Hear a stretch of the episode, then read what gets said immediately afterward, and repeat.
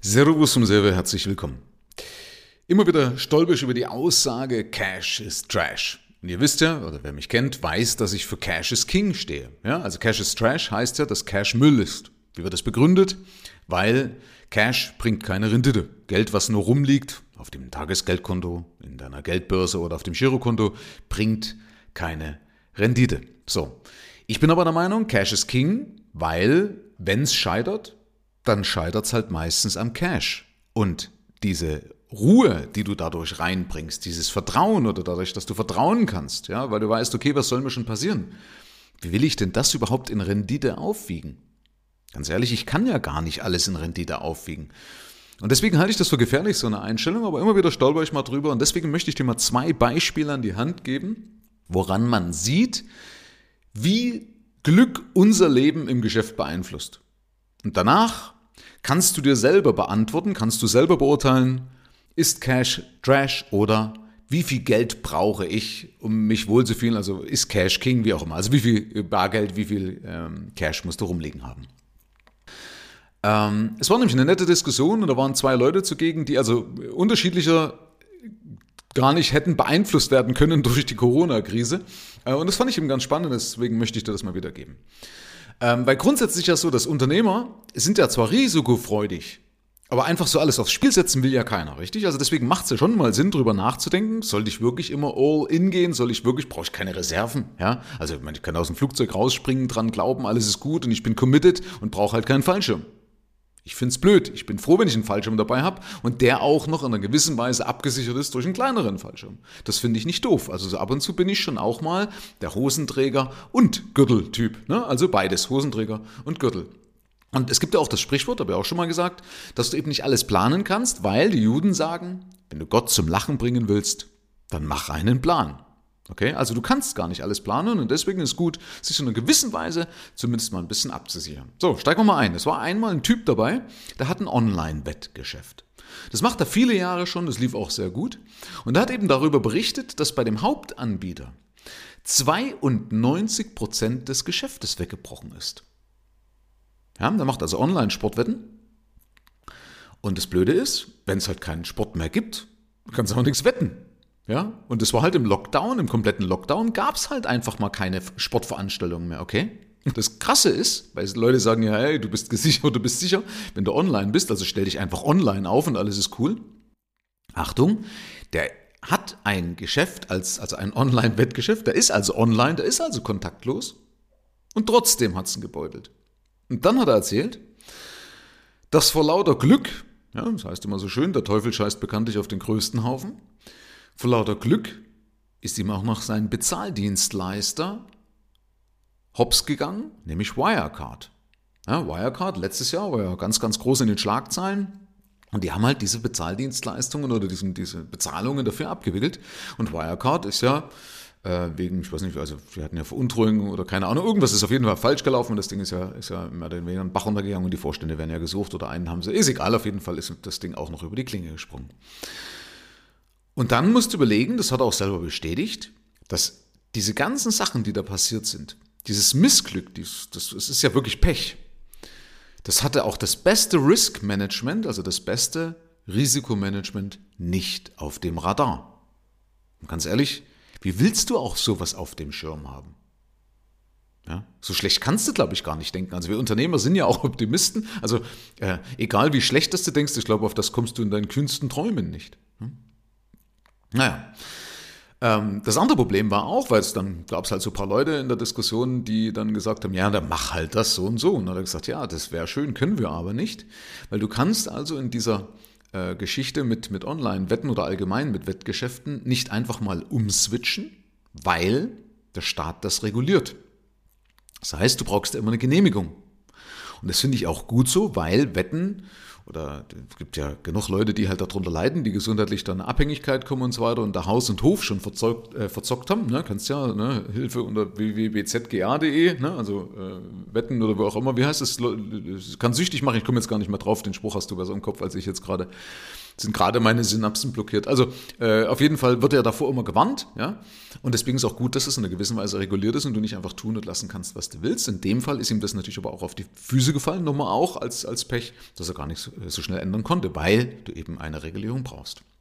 Also das zum Thema, wenn einer sagt, du musst voll investiert sein, du musst all in gehen, ja, oder eben voll investiert sein, um committed zu sein. Committed heißt ja, dass du voll hinter dir stehst. Ja, und sobald du ja ein bisschen Cash rumliegen hast, dann bist du nicht committed. Ja, gibt genug Leute, die das immer wieder sagen. Und ich bin halt der Meinung, warum nicht beides? Muss ja nicht entweder oder. Warum immer entweder oder? Entweder oder ist blöd. Also warum nicht einfach beides? Und das Einzige, was dich da wirklich schützt, im Wesentlichen, ist Cash, wenn du genug Liquidität hast. Und da war noch ein zweites Beispiel, das ist so das Positivbeispiel. Ähm, da ist jemand, der also aus dem Urlaub zurückgekommen ist. Der hat aus dem Ausland ein Rezept mitgebracht und daraus einen Drink, einen sehr, sehr erfolgreichen Drink etabliert, aus Ingwer, Kurkuma und so weiter. Und der hat halt mehr oder weniger einfach Glück gehabt, denn äh, durch Zufall hat er die richtige Getränkeidee gehabt. Natürlich gehört da auch Unternehmensgeist dazu, Geschäftssinn, das finde ich ja auch klasse, das ist ja auch, dafür stehe ich ja, ne, dass das ganz wichtig ist. Aber so ein bisschen Glück ist eben auch dabei, dass genau das dann auch zu dem Zeitpunkt nämlich systemrelevant geworden ist durch die Corona-Krise. Und der hat auch eben erzählt, dass er angeschrieben worden ist von äh, Händlern wie Amazon, die gesagt haben, du leg dir mal ein bisschen mehr auf Lager, denn du bist jetzt, weil du Lebensmittel oder weil du, keine Ahnung, irgendwie in dem Punkt irgendwas produzierst, was halt wichtig ist, also du bist systemrelevant, also mach bitte deine Lager voll. Und ich habe mir mal die Preise von dem angeschaut, die sind auch nicht, also finde ich schon ja, eigentlich jenseits von gut und böse. Aber das Zeug geht halt ab. Ne? Also das hieß, das ist eine riesen Marge, die jetzt dahinter steckt. Und er hat auch selber gesagt, äh, seine Firma ist jetzt ein Liquiditätsmonster. Also bei denen Quellen, die die Konten über. Und der steht sowieso auf, auf Liquidität. Das fand ich eben klasse. Ähm, also zwei Beispiele, die unterschiedlicher gar nicht sein können. Ja, äh, wo du halt merkst, naja, wie, wie, wie extrem Glück der eine hatte, weil er halt zur richtigen Zeit am richtigen Ort war und wie viel Pech eigentlich der andere hatte, obwohl du denkst, naja, Sport gibt's immer, gewettet wird immer, also so ein Adrenalinkick suchen die Menschen immer wieder, also wird es auch immer Sportwetten geben, ja, also denkst du, sowas gibt's immer.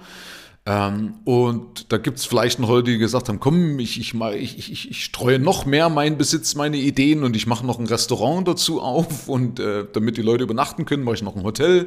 Und damit die Leute noch Fitness, ins Fitness gehen können, mache ich noch ein Fitnessstudio dazu auf. Und dann habe ich wunderbar diversifiziert denkst du, ja, hast trotzdem, Entschuldigung den Ausdruck, trotzdem alles komplett verkackt, ja. Also es gab wirklich genug Leute, die einfach verloren haben, obwohl du gesagt hast, Mensch, hast du eigentlich unternehmerisch, aus unternehmerischer Sicht alles richtig gemacht, das, das, das, das geht doch eigentlich gar nicht.